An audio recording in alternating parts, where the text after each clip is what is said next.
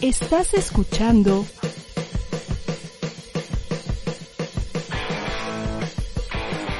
ADR Networks. Seguimos activando tus sentidos. Buenas noches, psicóloga. Buenas noches. Adelante, por favor. ¿En el sofá? Sí, en el sofá. Ponte cómodo. ¿Cómo te sientes? Me siento como un ave que ha estado enjaulada toda su vida. Hoy estás a punto de abrir la puerta de esa jaula. Vamos, con confianza. Cuéntame qué te pasa. Sí, doctora.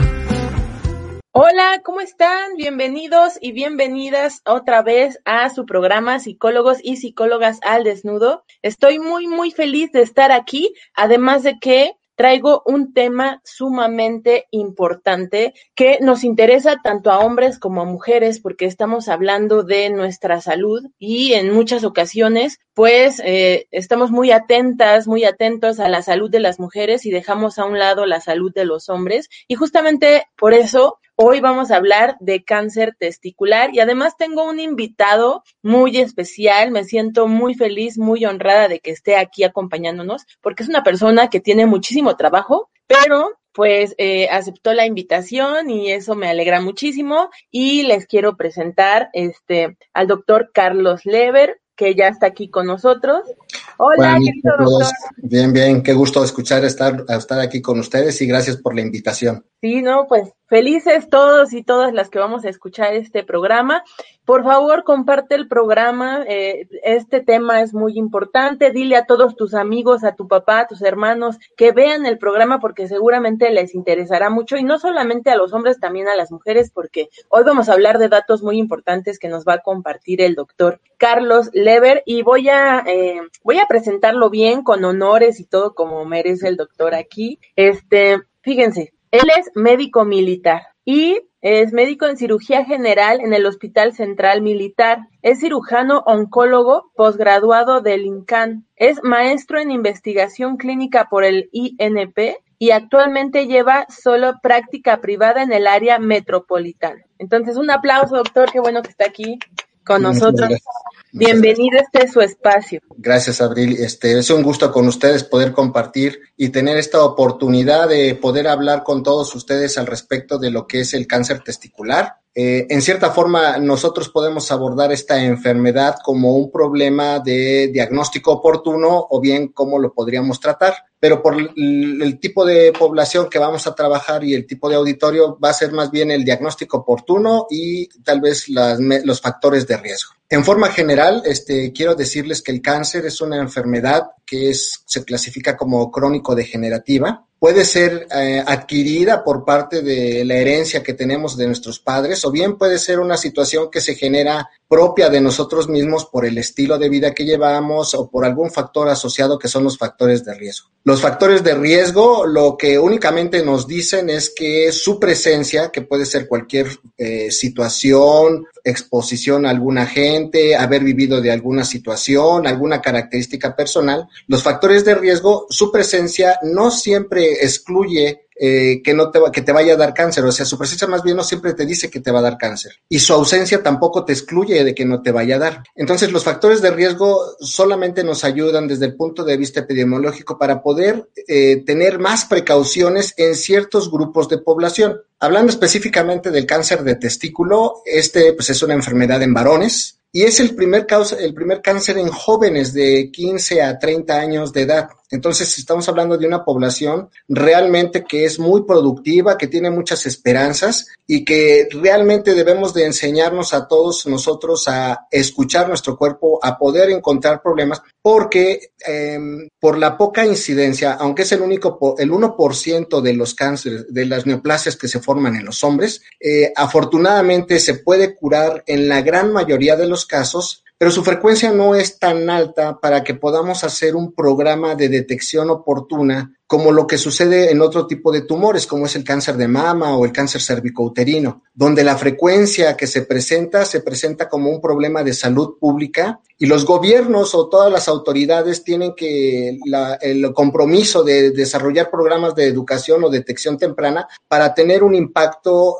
en la sociedad y en la salud de su población. En este caso, el cáncer de testículo no es tan frecuente. Aunque a, diferencia de otros tipos de tumores, el testículo se encuentra en el cuerpo humano en una bolsa de piel que es el escroto y está por fuera de las cavidades por la temperatura para desarrollar eh, las, los, los, las, eh, para desarrollar los espermatozoides necesarios para desarrollar la reproducción humana. Entonces, en cierta forma podríamos decir que podría detectarse en forma temprana cualquier anormalidad que pudiera llegar a tener el testículo de una persona. Afortunadamente, por esa situación que está muy externo y la sensibilidad y la anatomía del mismo testículo permite su fácil detección, esto ayuda a que en la gran mayoría de los pacientes que se detectan con cáncer de testicular, podemos decir que es de un 70% o un poquito más, 80%, depende de lo que se lea, se detecta en etapa muy temprana. Eso es muy bueno. Otro porcentaje, desafortunadamente, porque ahí viene una parte de lo que he estado hablando con la doctora Abril, que es la parte de donde, ¿por qué las personas no escuchan o no se fijan en su cuerpo si detectan algo que es diferente. Y ahí es donde brinca que ese 70%, 80% que se detectan en una etapa temprana pasa a una etapa más avanzada donde son enfermedad que se da metástasis a los ganglios regionales. Entonces, ahí los síntomas, eh, inicialmente los síntomas puede ser el aumento de volumen en el testículo, un poquito de molestia, sensación de presión, dolor muy leve, pero lo principal es el aumento de volumen. Cuando ya doctor, eh, me gustaría retomar para, hablar en el segundo bloque de, de, cómo, de los síntomas o qué van apareciendo ahorita este, en los testículos que nos pueden eh, denotar que hay algo extraño, pero me parece muy importante lo que mencionó ahorita, que, que a mí me impacta realmente yo hasta que no lo viví con mi familiar, me enteré de todo esto y por eso la, la, la importancia de hacer este tema, que, que para empezar, o sea, no, no es como muy sabido que, les dé cáncer a personas tan jóvenes, ¿no? O sea, ahorita ya, ya, ya, lo vemos más frecuentemente, pero yo poco había escuchado y, y, lo que usted me comentó de que a los hombres el cáncer testicular les da a, mayormente a hombres jóvenes, ¿es correcto? Es correcto, es correcto. ¿Hay alguna razón por la cual este, el índice se acerque más a los hombres jóvenes? No, no, no se sabe específicamente cuál es el origen eh, de la formación del cáncer testicular. Hay alguna teoría que dice que el cáncer testicular se puede empezar a formar desde que estamos en, la pancita de la mamá, en la embriogénesis, donde las, los túbulos tienen unas células germinales y eh, empieza a tener una transformación neoplásica que se queda dentro de los mismos túbulos. Es por eso que existe cierta teoría que puede haber una tendencia familiar eh, aunque es muy baja la frecuencia, puede ser que dentro de la, incidencia familiar en el cáncer testicular puede ser hasta un 2% ya en una tasa muy alta. O sea, de 100 pacientes con cáncer de testículo, dos pacientes tienen el antecedente familiar. Y se da en esa parte de la embriogénesis donde eh, existe esa teoría, donde, porque cuando se hacen los estudios de ultrasonido, se ven microlitiasis, se ven piedritas, o sea, es la formación de piedras, que es un proceso inflamatorio crónico dentro de del testículo. esa es una teoría que dice que es eh, la, cuestión del origen embrionario y ah. eh, también tiene que ver mucho la raza, porque, por ejemplo, se da más frecuente en gente que es blanca que en gente que es afroamericana.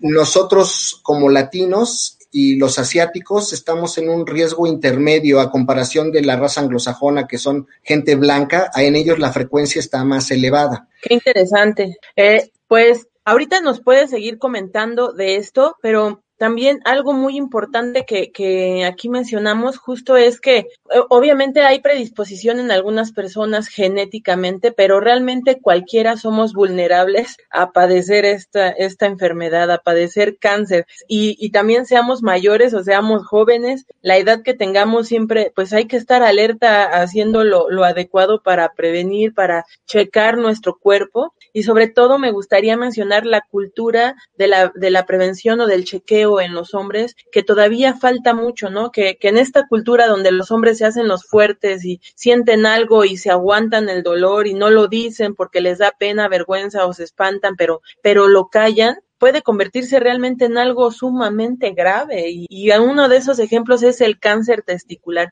Entonces, pues ahorita vamos a ir a un corte pero regresando, vamos a regresar aquí con nuestro querido doctor. Si tienes preguntas, este, no dudes en hacerlas. Gracias por compartir el programa y recuerda que estamos hablando de cáncer testicular aquí en Psicólogos y Psicólogas al Desnudo. Estamos en Psicólogos y Psicólogas al Desnudo, expandiendo tu conciencia. Continuamos. Enrique Lascano y Miguel Bárcena forman un espacio donde la gente entiende la trascendencia de las circunstancias. Yo eso no decía, de nada y eso es para documentar el nivel de ignorancia que tenemos, ¿no? Y cómo se va generando la psicosis. A través de un análisis sencillo. O sea, están ahí, son médicos y no ganan ni para un refresco, algo está mal. Algo está mal dinámico. desde luego en Venezuela. y ahorita, pues, o sea, tú me dirás. ¿Es una, es, una persecución o qué es esto? ¿Qué es esto? o sea, yo soy la que la trae o como. Y lúdico.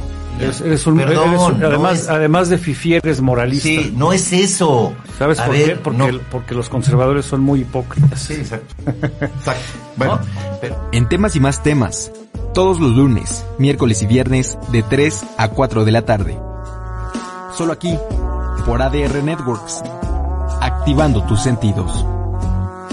Jesús Chavarría nos platica sobre la diversidad cultural en los cómics, anime, series y películas. Y pues ya estamos aquí listos para friquear un rato, para hablar de cine, de cómics, de series de televisión y, y los, otros menesteres que se, que se junten, ¿no? Que nos hacen viajar al pasado con los mejores lanzamientos de diversas épocas. El pasado viernes se cumplieron 35 años del estreno de es algo que no podíamos dejar pasar, de hecho se estuvieron realizando distintas actividades. Además nos mantiene informados de los próximos estrenos en cartelera y plataformas digitales. Pues estábamos hablando de lo que pasó este fin de semana con los estrenos en la cartelera cinematográfica.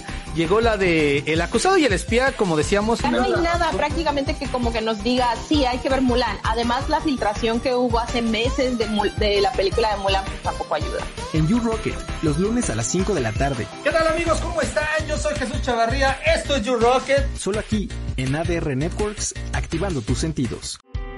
Estamos en Psicólogos y Psicólogas al Desnudo, expandiendo tu conciencia. Regresamos. Pues regresamos aquí a su programa Psicólogos y Psicólogas al Desnudo con el tema de cáncer testicular. Y mi querido doctor, ¿estás por ahí? Este, yo te quiero hacer una pregunta que, ahorita nos estabas mencionando. ¿Cuáles son eh, los síntomas o, o qué es lo que que pueden detectar los hombres cuando se presenta el cáncer testicular?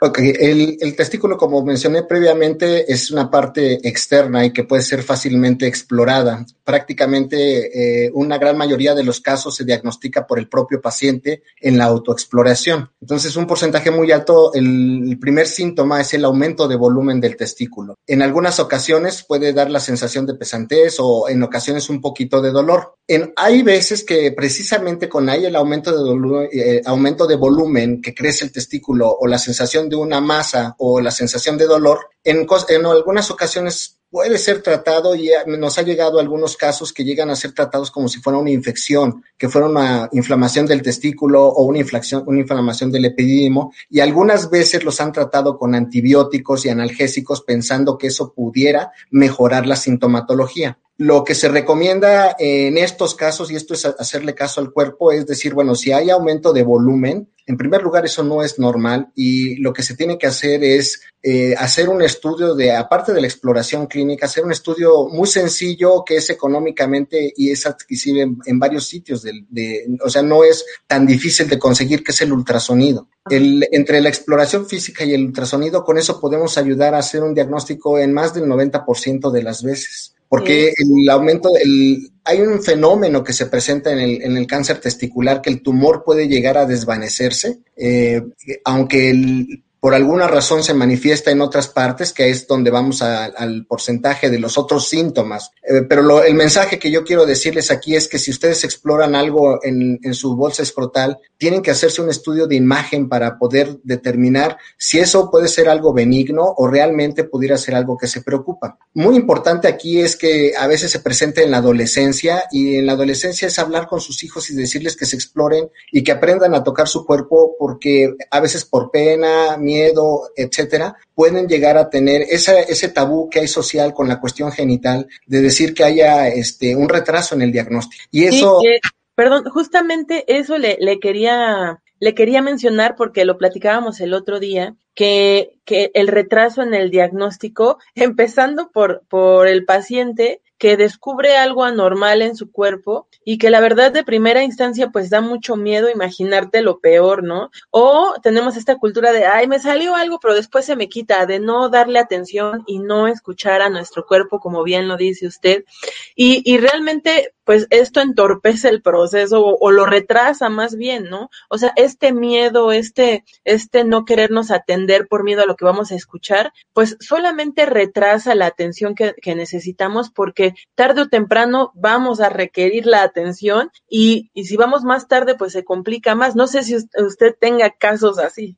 Sí, o sea, desafortunadamente, eh, y eso está bien establecido en la literatura médica, la interpretación que hace cada persona a los síntomas y signos es lo que le puede dar la magnitud al problema un ejemplo que podemos tener que es cuando es algo más aparatoso, por ejemplo, la presencia de sangre en cualquiera de sus manifestaciones clínicas, pues es algo aparatoso que puede espantar a cualquiera y eso favorece en cierta forma el diagnóstico oportuno de alguna enfermedad neoplásica. Aquí el problema que tenemos es que muchos tumores, específicamente también hablando del cáncer de testicular, puede tener una, un parecido muy similar a otras enfermedades benignas y aquí lo más importante es que el, el cuadro agudo generalmente se resuelve en pocos días, pero si algo sigue avanzando, es que eso ya no está bien. Y cuando algo no está bien es que algo anda mal. Así suena, suena muy eh, como que, pues lento de, de, decirlo, pero es una realidad donde cuando algo no está bien, algo anda,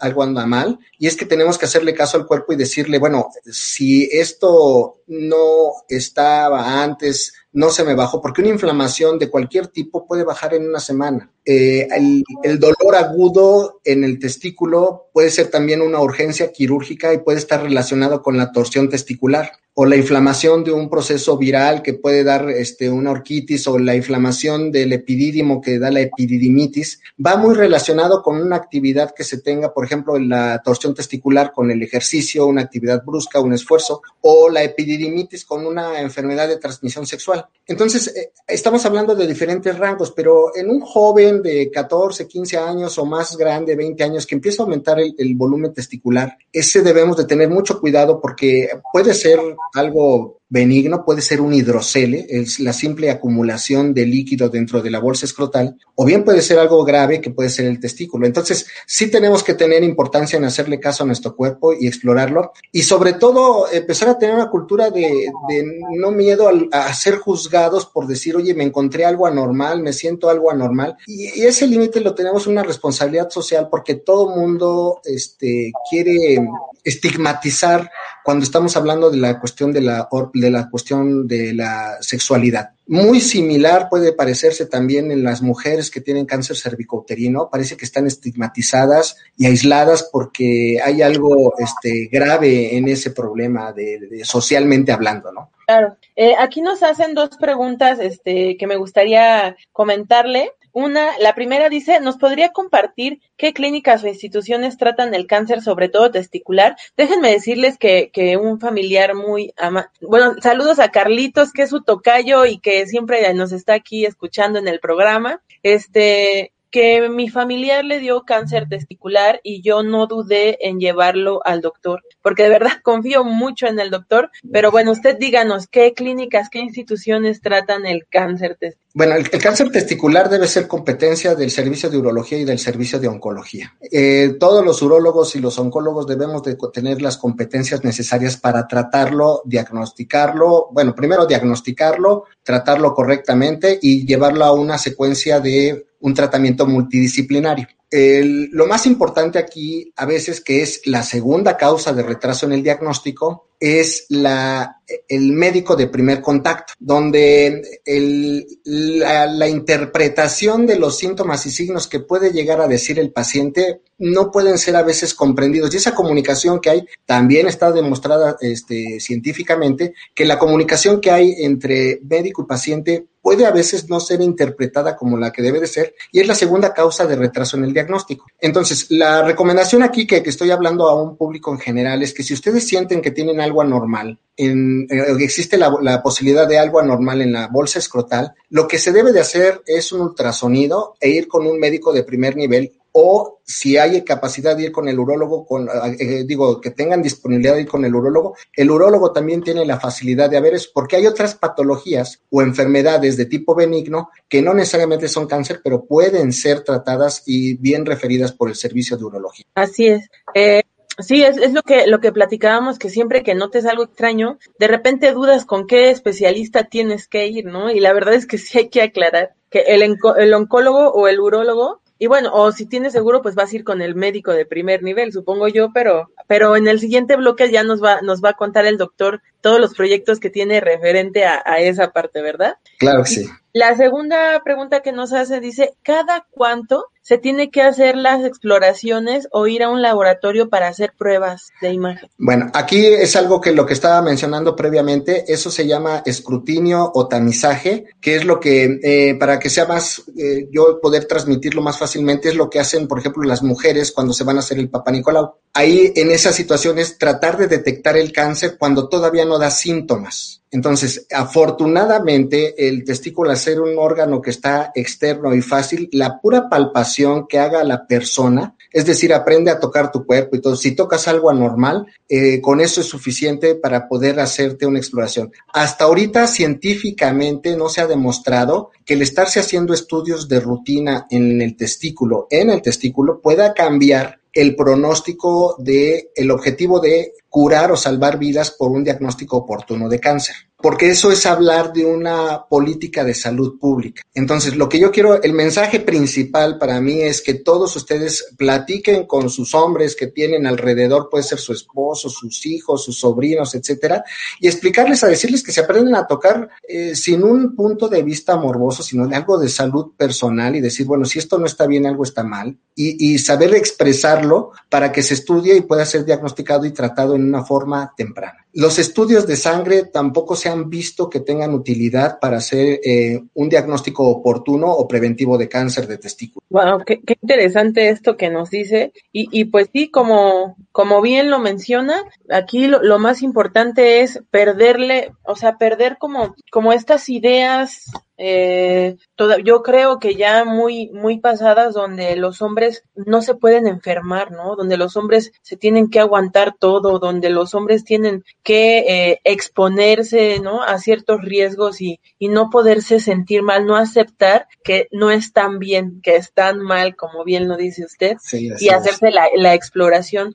Y, y algo que, que, me interesa mucho, este, que a mí en lo personal me impactó mucho es, eh, que le quiero preguntar es por qué el cáncer testicular es tan tan rápido, o sea, yo cualquier cáncer es grave, ¿no? Pero el testicular, a lo que usted nos mencionaba, mi familiar y a mí es cómo avanza tan tan rápido que se tiene que actuar de manera inmediata. Claro, el, el, origen del cáncer testicular son las células germinales y ellas son pluripotenciales y tienen la facultad de desarrollar y formar la reproducción humana cuando se junta con un gameto y otro. Esa parte de la reproducción celular, que es lo que habla en ese sentido, es muy rápida a nivel de, los, de las células germinales y es lo que favorece que sea un crecimiento muy rápido y exorbitado hay una clasificación que nosotros tenemos dentro del cáncer testicular eh, que se llama, a grosso modo, es seminoma y no seminomatosos o tumores mixtos. Entonces, dentro de las capas de embrionarias donde nosotros nos vamos formando cuando nosotros empezamos como seres humanos, seres vivos, con la unión de dos células y se van reproduciendo y luego forman tres capas, luego forman el embrión. Esas tres capas pueden llegar a formar lo que son todos nuestros órganos y tejidos y en esa parte se forman los también las células germinales que vienen a dar la parte de la función de la reproducción humana. Al ser, tener esa capacidad de reproducirse tan rápido, migran, eh,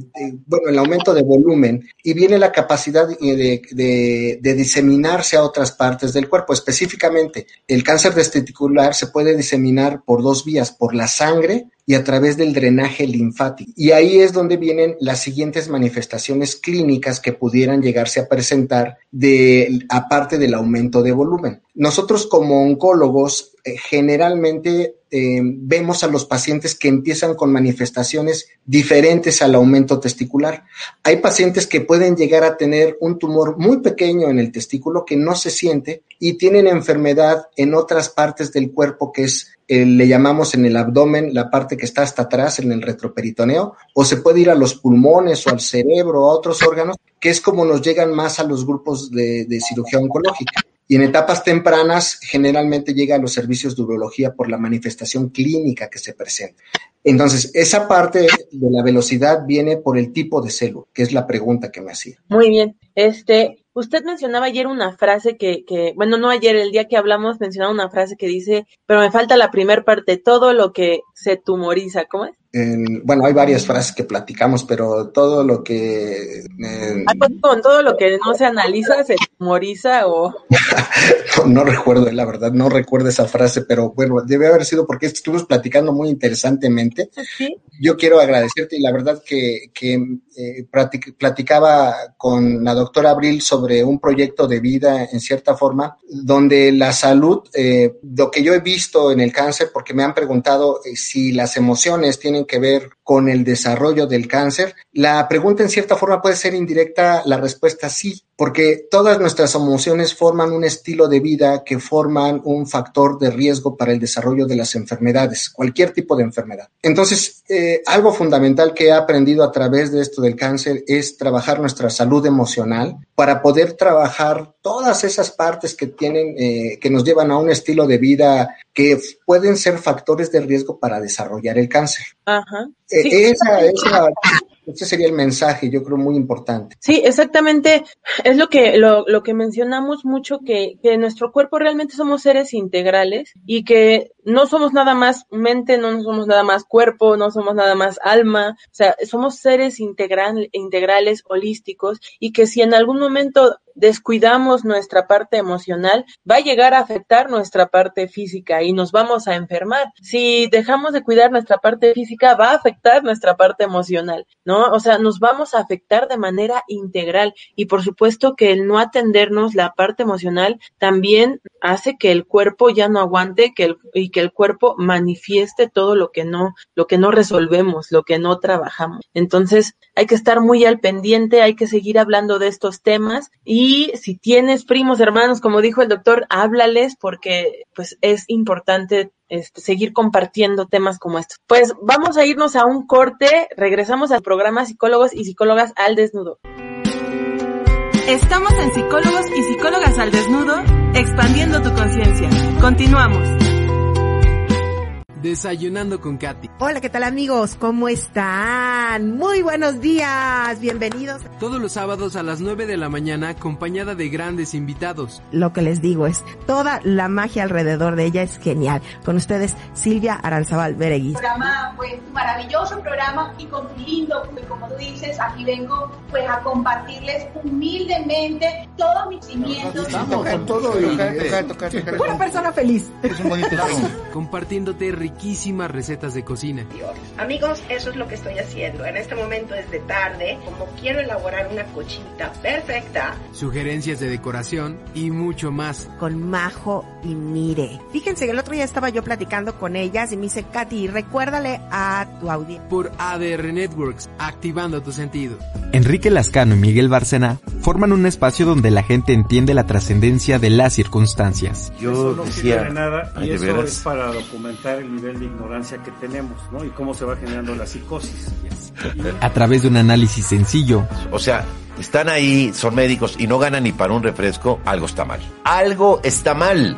Dinámico. Contar esto luego en Venezuela. y ahorita, pues, o sea, tú me dirás. ¿Es una, es, la ¿Es una persecución o qué es esto? ¿Qué es esto? o sea, yo soy la que la traigo como... Y lúdico. Eres, un, además, además de fifi, eres moralista. Sí, no es eso. ¿Sabes por qué? Porque, porque, los conservadores son muy hipócritas. Sí, exacto. exacto. Bueno, en temas y más temas, todos los lunes, miércoles y viernes, de 3 a 4 de la tarde. Solo aquí, por ADR Networks, activando tus sentidos. Estamos en Psicólogos y Psicólogas al Desnudo, expandiendo tu conciencia. Regresamos.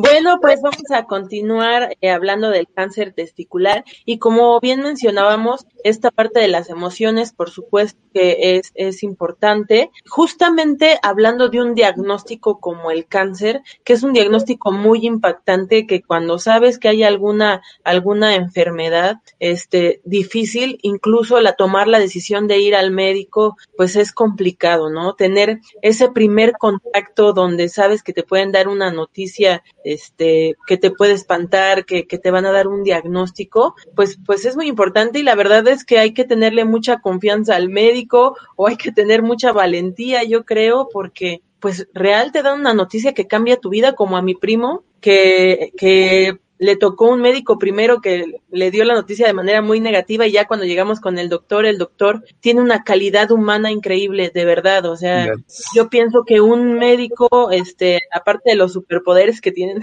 de, de, salvarnos de muchas cuestiones, de verdad sí deben tener una calidad humana, sobre todo al dar este tipo de noticias. Pero bien lo decía usted, doctor, que, que cuando vamos a, al primer contacto, pues nos podemos encontrar muchas cosas y usted está haciendo un proyecto muy interesante que me gustaría que, que nos dijera qué sucede con esto, con esta parte de, del médico de primer. Ah, claro. Bueno, esto surge porque hice la maestría en investigación clínica en un proyecto muy radical desde el punto de vista quirúrgico, siendo muy agresivo desde el punto de vista técnico y quirúrgico para tratar un cierto tipo de tumor. Desafortunadamente te das cuenta que los tienes que tener una infraestructura muy grande de hospitales, de recursos humanos y materiales y con los resultados que no siempre son los mejores para poder dar este a un paciente que se encuentra en unas condiciones avanzadas. Entonces pasé a, a estudiar el doctorado y mi siguiente parte fue preguntarme, bueno, ¿por qué no hacemos la prevención y el diagnóstico? Entonces mi tarea, mi tarea fue fue así muy importante. Primero, es medir el conocimiento que se tiene por parte de los profesionales de la salud en cuanto al cáncer. Entonces, eh, ahí fue muy interesante porque también me di cuenta que nosotros como médicos tampoco sabemos mucho evaluar y tuve que ponerme a preparar para hacer un, un cómo saber preguntar lo que yo quiero que me contesten. Eso es algo fundamental. Claro. Pero ya aterrizando el proyecto, pues te das cuenta que tú puedes ir con el mismo problema a diferentes médicos y tu referencia puede ser a diferentes grados y dependiendo del lugar donde te encuentres, los recursos con que cuentes, pues también está esa mentalidad. Si tú estás, nos ponemos a hablar en todos los proyectos como si estuviéramos en un lugar donde tenemos todos los recursos, tenemos la disponibilidad económica en tiempos y no es así, ¿no? Los recursos económicos y materiales son limitados. Entonces, lo más importante al final la conclusión es la capacitación del médico de primer contacto, que podemos ser cualquiera con todas las enfermedades. Esto es, si ustedes van a ver a alguien porque se sienten mal de la garganta y un comentario muy tenue puede decir, oiga, me sentí una bolita en el testículo. Ah, el, mayor problema, decir esto, por ejemplo, del testículo, es que a veces muchos comentarios son, es una bolita de grasa, y no es cierto, no hay ninguna bolita, o sea, las bolitas o son buenas o son malas, y eso es lo que hay que investigar. Entonces, con ese proyecto y con ese afán, eh, estamos en uno de los hospitales privados donde yo estoy trabajando, crear un sistema de educación médica continua para los precisamente para los profesionales de la salud, una para mejorar la comunicación entre nosotros. Eso es un, un proyecto importantísimo. La comunicación debe ser efectiva para que lo que yo quiera eh, preguntar y decir sea la misma reciprocidad lo que me informen los diferentes grupos de médicos en las diferentes áreas. Hablando específicamente del cáncer testicular, si yo mando con un médico radiólogo a un paciente que tiene el aumento de volumen en el testículo, pues yo quiero que me diga varias características. Si lo que ve es líquido, si ve algo sólido, si ve microlitiasis, o sea, son características técnicas que yo espero en respuesta para que yo como médico pueda tomar una determinación en cuanto al tratamiento que voy a ofrecer. Claro. Pero a veces, en es, eh, esto es muy, esto es tal vez muy obvio o aparentemente simple en el cáncer de testículo, pero a veces el, el paciente yo creo que más bien mitiga esa información por pena. En, en, este caso yo creo que es el que retrasa es por pena y se está esperando porque está muy satanizado eh, que pudiera llegar a tener un aumento de volumen porque inclusive puede decir, bueno, acuérdense lo que mencioné previamente, la epididimitis va relacionado con una enfermedad de transmisión sexual, entonces va a decir, bueno, algo pasó, algo no está bien y eso puede dar una estigmatización errónea al problema. Entonces hay que ver ese cuidado en ese sentido. Inclusive, eso es. pues muy interesante. con un médico, con un médico me pasó eso que estigmatizó por tener actividad sexual, dijo, pues yo pensé que era esto y resultó que era un cáncer de testículo. Sí, es que, es que pues sí está, está cañón porque cualquier cosa que salga en los genitales, pues obviamente lo vas a relacionar a lo mejor, bueno, a lo mejor con, híjole, pues qué habré hecho, ¿no? O, pues te muchas sí. en la cabeza, menos que es cáncer, ¿no? Pero ahora, ahora sí que tratándose de nuestra salud hay que quitar la vergüenza y lo que sea. Y de todas maneras, no se preocupen, o sea, los médicos tienen una ética profesional de, de cuidar tu, tu información y la confidencialidad, así que, pues bueno, este, oye, doctor, nos hacen una, una pregunta que, que se me hace interesante eh, para que usted la, con, la conteste como médico y bueno, todo, con todo lo que he estudiado y yo la contesto desde la psicología, pero nos preguntan, ¿qué significa tumor? Tumor es el aumento de volumen de una, eh, de, es, es, es, una masa que aumenta de volumen. Eso es lo que significa tumor. Y eso puede ser algo bueno o algo malo. No quiere decir que sea cáncer. Ahí es donde está la diferencia. El tumor es el aumento de volumen de una, de una masa que aumenta de volumen. Ese es un tumor. Es una tumoración que así la describimos. Aumento de volumen de algo consistente. Es una, okay. es una, prácticamente es una masa que crece. Ese es tumor. Ok, bueno, pues en la medicina ese es tumor, en la psicología es lo mismo porque no vamos a descartar la, la este, definición clínica. Sin embargo, desde la psicología yo podría decir que un tumor es una llamada muy grande de atención del cuerpo diciendo, mírame que algo me está pasando, mírame que tiene mucho tiempo que me has descuidado, mírame que no, que, mírame que necesito de ¿no? que necesito cuidado, que necesito urgentemente que, que, me trate. O sea, es una llamada de atención del cuerpo muy grande. Claro, eso, la verdad es que no discuto la, esa definición, muy, muy interesante ese concepto. Sí, porque van de la mano. Cuando yo platico con mis pacientes y que tengo que operarlos para quitar un tumor, les digo, ojalá fuera una máquina que nada más llego, quito la pieza y le pongo una nueva, pero esto no es así. Entonces sí, es la, yo creo que la clave aquí, el, el mensaje que quiero transmitirles es que escuchen a su cuerpo, que aprendan a explorarse, eh, hay, hay, tumores que desafortunadamente no se pueden detectar porque no estamos haciendo estudios y cuando se detectan, desafortunadamente están en una etapa avanzada. Y a diferencia de los otros, que es lo que platicaba con la doctora Abril, afortunadamente el cáncer de testicular, así como crece tan rápido, tiene una posibilidad de curarse en un porcentaje muy alto. Hasta un 95% de los pacientes con cáncer de testicular se pueden curar. Entonces, eh, pero eso tiene que ser un trabajo multidisciplinario y detectarlo en forma oportuna. Y eso ha resultado por los mejores tratamientos que se dan, los seguimientos y se ha protocolizado mejor la atención del cáncer testicular. Eh, esto que dices es muy importante, muy, muy importante porque hay una frase que dice el diagnóstico no es igual a muerte. Entonces, muchas personas le dan el diagnóstico de tienes cáncer y, y el mundo se le cierra ¿cómo no? Si, si es muy impactante, ¿no? Porque relacionamos el cáncer con muerte, o sea, como que se hablan mucho de los casos donde la gente fallece, pero no se hablan de tantos casos donde también la gente se salva por actuar a tiempo, ¿no? Ah, bueno, ahí, ahí tienes razón porque viene parte de la clave de la estigmatización. Y voy a poner dos ejemplos muy importantes que son muy claros. Por ejemplo, en el cáncer de mama, por ejemplo, ustedes oyen muy bien hablar de la superviviente de cáncer de mama y por la cuestión social que rodea al, al, al, seno, a la glándula, es como una, un sacrificio que se da al ser humano. Pero cuando hablamos de cáncer cervicouterino, es una estigmatización completamente negativa relacionada como qué tipo de mujer era. Y no es así, simplemente, o sea, es, son fenómenos que se presentan y que debemos de hacerle caso al cuerpo. Y, y mm, debemos de cambiar esa cultura de, de miedo y de estigmatización por los problemas porque lo que estamos poniendo en riesgo es nuestra vida.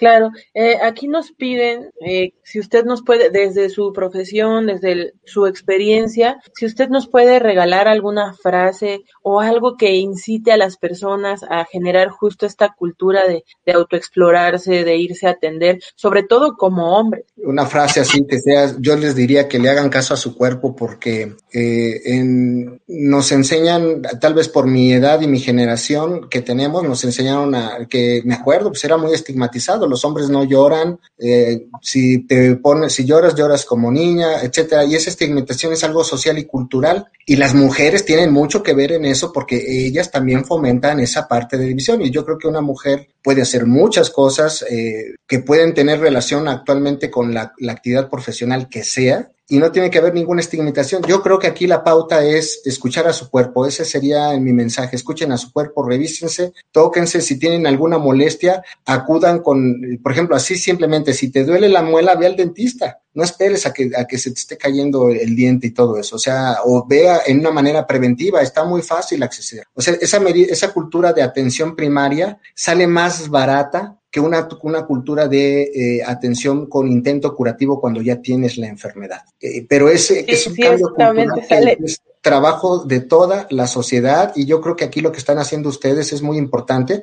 porque están rompiendo paradigmas sociales y eso es algo buenísimo. Claro, exactamente. Y yo lo que les diría es que eh, dejemos a un lado los estereotipos de género, o sea, lo que se espera de las mujeres y lo que se espera de un hombre. Somos seres humanos y el cuerpo es el cuerpo. Y si quitamos el género, el cuerpo se va a enfermar. No importa si eres hombre o si eres mujer, tu cuerpo se va a enfermar y tu cuerpo merece ser bien tratado, tu cuerpo merece ser atendido, merece que, le pongas atención. Entonces, no importa si eres hombre o si eres mujer, date el espacio para cuidarte, porque puede ser que no quieras ir a cuidarte, puede, ser que, puede ser que si detectas algo en tus testículos lo dejes pasar, ¿no? Puede ser que por el momento estés bien, pero va a llegar un momento en donde tu cuerpo va a decirte ya no puedo. no estás, ahí sí viene un grave problema, ¿no? Porque si dejas de existir, pues nada, nada de lo demás existe. Entonces mejor cuida tu vida para que puedas estar mucho más tiempo, ¿no? Claro, claro, eso es algo fundamental. ¿Algunas recomendaciones, doctor, que, que nos pueda dar para todas estas cuestiones del cáncer, este, ¿Qué podemos hacer? Sabemos que podemos hay, hay, aquí hay varios tipos porque eh, recuérdense lo que mencioné de los factores de riesgo, generalmente van relacionados con el estilo de vida. Y esos estilos de vida son procesos inconscientes que son desarrollados desde que estamos en la infancia. Eh, al grado de que decirles, por ejemplo, el, el cáncer cervicouterino va relacionado con la actividad sexual, pero eso va relacionado más con la transmisión de, eh, de una infección por el virus del papiloma. Pero eso también va relacionado en decir, bueno, ¿por qué tengo una actividad sexual donde no me cuido o por qué tengo múltiples parejas sexuales y donde viene una estigmatización? Y eso lo que tenemos que trabajar es trabajarnos interiormente para poder decirlo. El cáncer de mama va relacionado mucho con hay factores que no podemos modificar, por ejemplo, es más frecuente en las mujeres porque si hay cáncer de mama en los hombres, eh, se va presentando conforme va aumentando la edad y va relacionado actualmente con la cuestión de que las mujeres eh, no se embarazan porque han entrado a una parte de la vida laboral de la familia muy grande comparado con hace muchos años. Actualmente una mujer tiene uno o cuando mucho dos hijos, este, y el seno materno ya está más limitado. Entonces, un factor protector es el seno materno. Esos factores probablemente no los podamos modificar mucho, pero lo que sí se puede modificar es el peso. El peso, si, si la gente eh, tiene una vida saludable, come sanamente, eh, tiene una actividad deportiva, ese es un factor preventivo. Y también e, ese estilo de vida va relacionado con tracto gastrointestinal, con los tumores del tracto gastrointestinal, cáncer de estómago, cáncer de colon, que si llevamos una alimentación saludable, ese, el factor de riesgo de desarrollar algún tumor, eh, lo vamos eliminando no comer comida chatarra y todo eso. Pero bueno,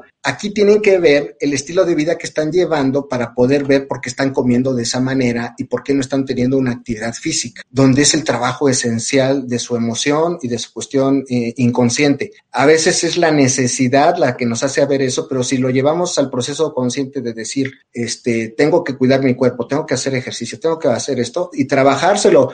A veces es muy difícil uno solo, no puede, tiene que pedir ayuda con el psicólogo, tiene que ir a con la salud emocional para mí es fundamental y ahorita la pandemia ha incrementado a vivir con nosotros mismos y con nuestra familia que escogimos, ¿no? Entonces hay, ha habido crisis muy grandes porque te estás enfrentando a ti mismo en esto de la pandemia. Y esto mismo también ha hecho una dificultad en las instituciones. Por eso deben ustedes de, de cuidarse a ustedes mismos O sea, analizarse ustedes mismos por qué hacen las cosas o para qué hacen estas cosas. Y mi recomendación sería eso, porque el tipo, lo que comemos, lo que consumimos, lo que favorece que, que desarrollemos ciertos tipos de tumores. Si alguien fuma mucho por la ansiedad, por el estrés, puede desarrollar un cáncer de pulmón, pero la pregunta es por qué es tan ansioso, por qué tiene que fumar tanto. E, e, entonces, esos factores de riesgo son los que tendríamos que poder modificar, pero eso se trabaja emocionalmente. es muy difícil que yo consciente lo lleve a cabo. Eh, me suena este importante lo que dice porque nos espantamos ya cuando nos dicen cáncer, pero no nos espantamos eh, con el hecho de que nos vamos matando día a día con nuestros hábitos negativos, con nuestros hábitos dañinos, ¿no? O sea, todos los días nos hacemos daño con nuestra alimentación, fumando, bebiendo o haciéndonos daño de cualquier otra manera, pero ya nos damos cuenta que nos estamos haciendo daño hasta que ya se presentó el cáncer, ¿no? Entonces, realmente no tenemos que esperar hasta que algo muy grave nos pasa para decir, ah, ahora sí ya me voy a cuidar. Hay que generar esta cultura del autocuidado, de la prevención de enfermedades crónicas, porque pues esperarnos hasta que ya el diagnóstico sea muy fuerte no vale la pena. Pero, a ver, querido doctor, ¿dónde lo podemos encontrar? En, si nos pasa algo o si necesitamos llevar a alguien, ¿dónde lo encontramos? Claro, yo estoy trabajando en dos hospitales privados en la zona norponiente de la Ciudad de México, en zona conurbana, que es el hospital, el Corporativo Hospital Satélite, en el consultorio 212. Y también estoy trabajando en el Hospital Ángeles de Interlomas, en en el consultorio 45 de la planta baja. Eh, tengo acceso directo en redes sociales, correo electrónico. Mi correo electrónico es muy simple, son mis dos apellidos, doctor Rosas, arroba yahoo.com Hoy mi teléfono celular es el 55 54 19 39 54. Con gusto podemos platicarlo. Yo no solo hago este trabajo, somos un grupo de médicos dedicados a tratar el cáncer. Está la nutrióloga, está la de clínica del dolor, está el, oncólogo médico que da quimioterapia, está el radiooncólogo que da radiaciones. O sea, somos un grupo de médicos que estamos alrededor del paciente, porque esto ya no se puede tratar así. Y lo que estamos haciendo ahora en el Corporativo Hospital Satélite es el programa de educación médica continua, donde vamos a estar mejorando las competencias de comunicación entre los propios profesionales de la salud, ¿no? Entre el patólogo, que es la persona que analiza las biopsias cuando se, cuando se mandan y que eso determina el tipo de tumor y la conducta a seguir, con los radiólogos que nos ayudan a ver la extensión de la enfermedad para poder determinar si se puede operar o le damos otro tipo de tratamiento. Y con todo esto tener mejores resultados para los pacientes. Aquí en México, con los recursos que tenemos, con lo que el paciente puede pagar, porque a veces es eso, y, y también referirlo a las instituciones que así lo puedan requerir. Bueno, pues eso, eso sí da esperanza. Y doctor, le agradezco muchísimo la invitación. Muchas gracias por su sabiduría, por la información y esperemos más adelante nos vuelva a acompañar a este su programa. No, yo estoy muy agradecido contigo, Abril, porque tú sabes que uno de mis proyectos de vida es precisamente eso, compaginar la salud física con la salud emocional y eso va de la mano, no podemos separarnos con esto y esto es un, un, espacio realmente grande y muy, muy, muy bueno para toda la sociedad. Felicidades, ¿verdad? Por esto que están haciendo. Pues un abrazote, también un abrazo a todos y todas las que nos escuchan desde casa o donde estén. Cuídense muchísimo, les mando un beso y nos vemos en el siguiente programa. Hasta luego. Hasta luego. Estás escuchando